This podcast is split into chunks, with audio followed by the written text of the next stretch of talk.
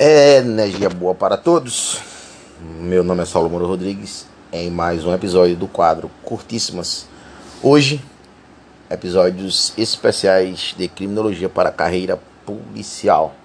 E vamos falar da teoria da anomia, uma das mais tradicionais dentro da criminologia.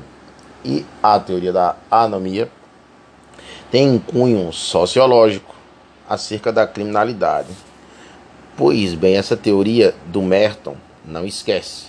Robert Merton e Emily Durkheim são, são os idealizadores dessa teoria da anomia, representam em nomes teóricos a teoria da anomia. E o Merton, em 1938, lá nos Estados Unidos, trata de uma quebra de coesão social, trata da impossibilidade de acumulação de riquezas o sonho americano não estava sendo concretizado no acúmulo de riquezas. E isso traz, faz juiz ao nome, porque anomia significa crise. É a ideia de um desmontamento das normas, é a ideia de um desmontamento dos valores da sociedade. Mas tais fatos têm como consequência a quebra a ruptura do sonho americano na década de 30. Pois bem, essa teoria da anomia possui alguns eixos que são reincidentes em provas.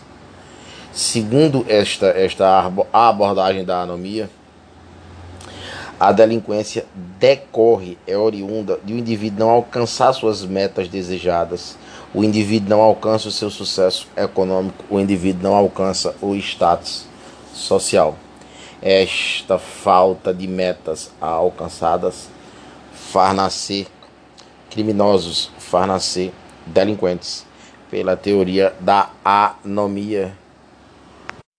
Essa centralização da anomia na falta de metas alcançadas do sucesso social divide a anomia também além do Merton, o Durkheim faz uma divisão em 1893 por meio das regras e métodos sociológicos. A falta de alcance das suas metas, dos seus sonhos, acarreta em suicídio. Neste contexto, terminamos mais um episódio dos Curtíssimas do podcast Somos Informativos e artigos. Um abração a todos. Que Deus abençoe nossas metas, nossos sonhos. Saúde e paz. Use máscara. Use álcool em gel. Felicidade a todos. Até a próxima. Abração.